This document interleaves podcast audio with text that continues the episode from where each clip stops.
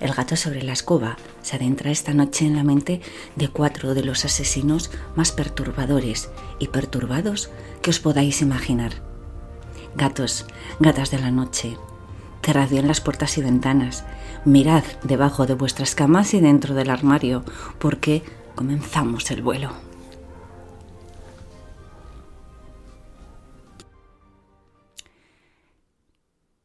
Patrick Kearney, el asesino de la autopista, también conocido como el asesino de las bolsas de basura, nació en California en el año 1939. Su familia poseía una pequeña granja en la que tenían gallinas y cerdos. Fue un niño querido y protegido. Nada indica que durante su infancia viviera escenas que pudieran perturbar su mente de algún modo. ¿O sí? El padre cada año realizaba la matanza de los cerdos. Lo hacía disparándoles detrás de una oreja para que la muerte fuera instantánea e indolora. Patrick disfrutaba de ese momento hasta el punto que sus padres le sorprendieron matando a los cerdos y revolcándose entre la sangre y los intestinos del animal que había abierto un canal. Con los años, esta se convirtió en su seña de identidad.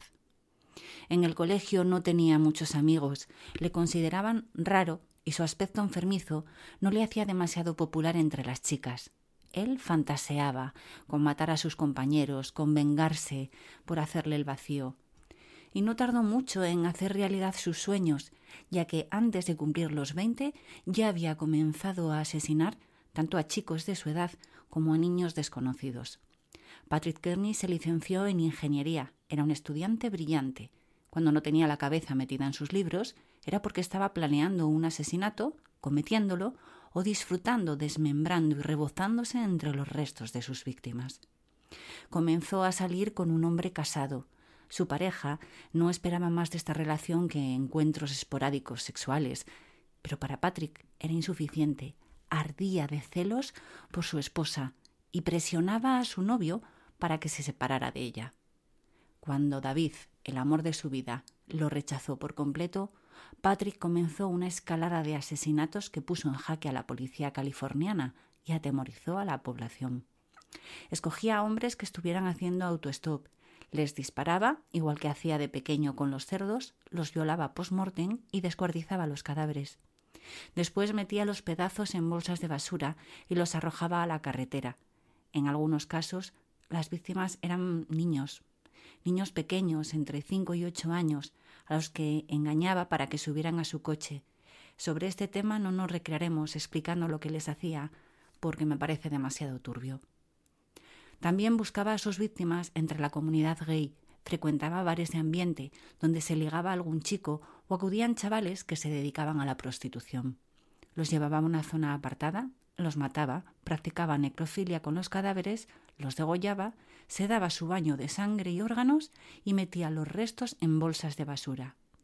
La policía tenía sospechas de que el introvertido ingeniero Patrick pudiera estar detrás de estos asesinatos, y siguiendo varias pistas que les condujeron hasta su domicilio, hallaron una sierra eléctrica ensangrentada y varias muestras de cabello y sangre que coincidían con el ADN de su última víctima. Finalmente, Patrick se entregó de forma voluntaria en la oficina del sheriff de Riverside. Fue condenado en el año 1978 a cadena perpetua. Se libró de la pena de muerte por haberse entregado voluntariamente. A sus 84 años continúa en la cárcel. Continuamos con Jeffrey Dahmer, el carnicero de Milwaukee, que no podía faltar en este ranking el conocido asesino que se hizo famoso en el mundo entero gracias a la serie de Netflix. A este asesino en serie se le atribuyeron los siguientes trastornos psicológicos canibalismo, parafilia, necrofilia y un trastorno de la personalidad antisocial con componentes obsesivos compulsivos y sádicos. Entre los años 1978 y 1991 cometió 17 asesinatos. Como curiosidad, las gafas de Dahmer están puestas a la venta por Cool Collective, una casa de subastas canadiense. El precio, 150 mil dólares. Yo pienso que quien quiera tener las gafas de alguien que cometió unos asesinatos tan repugnantes tendría que someterse a algún tipo de test psicológico. Pero bueno, allá cada uno con su dinero. Continuamos con Manuel Delgado Villegas, conocido como el arropiero. En España también tenemos el deshonorable privilegio de incluir a uno de los grandes asesinos en serie en este ranking. Tras su detención, confesó tal número de crímenes que la policía no le creyó. Confesó 48 asesinatos. Se cuenta que mientras estaba detenido, escuchó en la radio que un mexicano había matado más gente que él. Manuel llamó a voces al policía que estaba sentado en la mesa frente a su calabozo y le dijo Déjame salir 24 horas y le aseguro que un miserable mexicano no va a ser mejor asesino que un español. De las 48 muertes que se le atribuyeron, que se atribuyó él a sí mismo, se consiguieron demostrar siete. La policía, dados los detalles que contó, consideró que 22 eran verosímiles. En este caso, la infancia de Manuel sí estuvo plagada de abusos, golpes y palizas. Además, padecía tartamudeo y dislexia. Nunca consiguió aprender a leer ni a escribir y era considerado como el tonto del pueblo. Las burlas, los golpes y las bromas de mal gusto formaban parte del día a día de Manuel. Su carácter se fue haciendo cada vez más introvertido y más agresivo. A los 18 años ingresó en la Legión. Allí aprendió la que sería su seña de identidad, un golpe denominado un golpe del legionario, que consistía en propinar un fuerte impacto con la mano abierta en el cuello de la víctima. De esta manera mataría a sus víctimas. Su estancia en el ejército fue corta. Hay versiones que aseguran que fue declarado no apto para el servicio y otras en las que se dice que se fugó y huyó a Francia primero y luego a Italia, países en los que comenzaría su secuencia de asesinatos. Su aspecto, con un bigote a lo cantinflas como homenaje a su admirado personaje, su tartamudez, la timidez y lo tosco de sus modales lo convertían en una persona limitada, pero nadie podía imaginarse que fuera un asesino en serie. Las sospechas cayeron sobre él cuando desapareció su novia Toñi, ya que algunos vecinos declararon que vieron cómo ese mismo día discutían y él la golpeaba.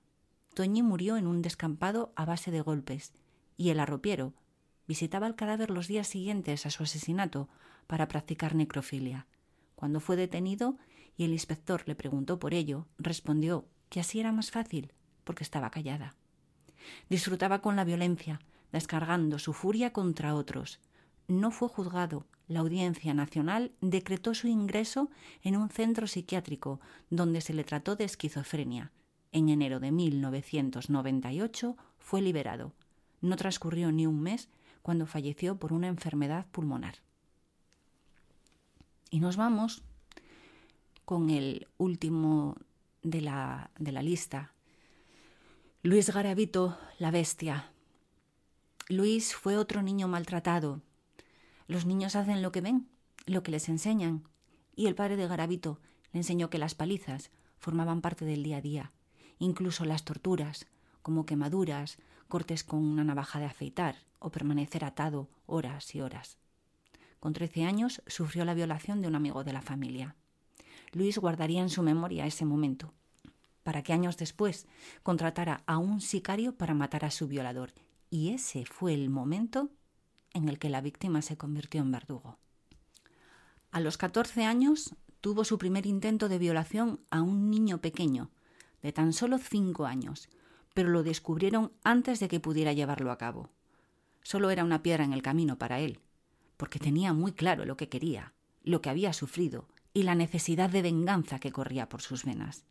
Era una persona iracunda, poco sociable y aficionada al alcohol.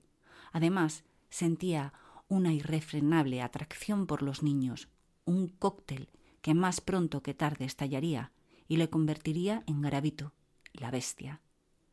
Sus crímenes no eran impulsivos, eran totalmente premeditados, un auténtico depredador sexual que estudia a su víctima, la acecha y finalmente la caza.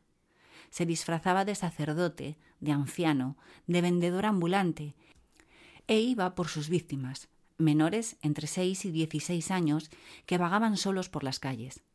Antes de acabar con su vida, los sometía a tales torturas que los investigadores que llevaban los casos pensaban en rituales satánicos. Se hallaron varias fosas con los restos de niños enterrados. En las cercanías de una de ellas había una nota manuscrita con la dirección de la novia de Manuel Garavito. Esta fue la primera pista que les llevó hasta él. Cuando llegaron a su domicilio estaba vacío. Garavito había huido, pero encontraron pruebas suficientes para incriminarle en los atroces asesinatos. La bestia era un mago del disfraz, cambiaba de aspecto constantemente, y esto tenía a la policía desconcertada, porque mientras el asesino actuaba, ellos no paraban de desenterrar a niños mutilados en más de sesenta ciudades. El 22 de abril de 1999, Garavito raptó en plena calle a un niño. Lo arrastró a una zona boscosa y comenzó a intimidarlo. El niño gritó tan fuerte como pudo y un indigente escuchó los gritos de auxilio. Corrió hacia el lugar y no dudó en lanzar piedras contra el pederasta. Ese día la bestia fue capturada. Tras una larguísima sesión de interrogatorios, confirmó ser el responsable de la muerte de ciento cuarenta niños. Cada vez que bebía me daba por ir a buscar a un niño. Sentía como una fuerza extraña que me dominaba por completo. Hice un pacto con el diablo. En el año 2001, el Tribunal de Justicia lo condenó a 1853 años y nueve días de prisión. Sin embargo, gracias a la colaboración a la hora de localizar a los cuerpos y a que la ley colombiana establece penas máximas de 60 años, su pena se redujo a 40 este año, 2023, podría optar a la libertad condicional. Pues hoy no puedo decir eso de realidad o ficción, porque sí os he contado una historia, pero son casos reales. Me parece frívolo despedirme como en otras ocasiones, porque cuando entran niños en juego, lo aberrante, lo sórdido, lo absurdo, se convierte en, algo que toma un carácter superlativo. Cuidad de aquellos que queréis porque el mal tiene muchas formas y ninguna de ellas es deseable.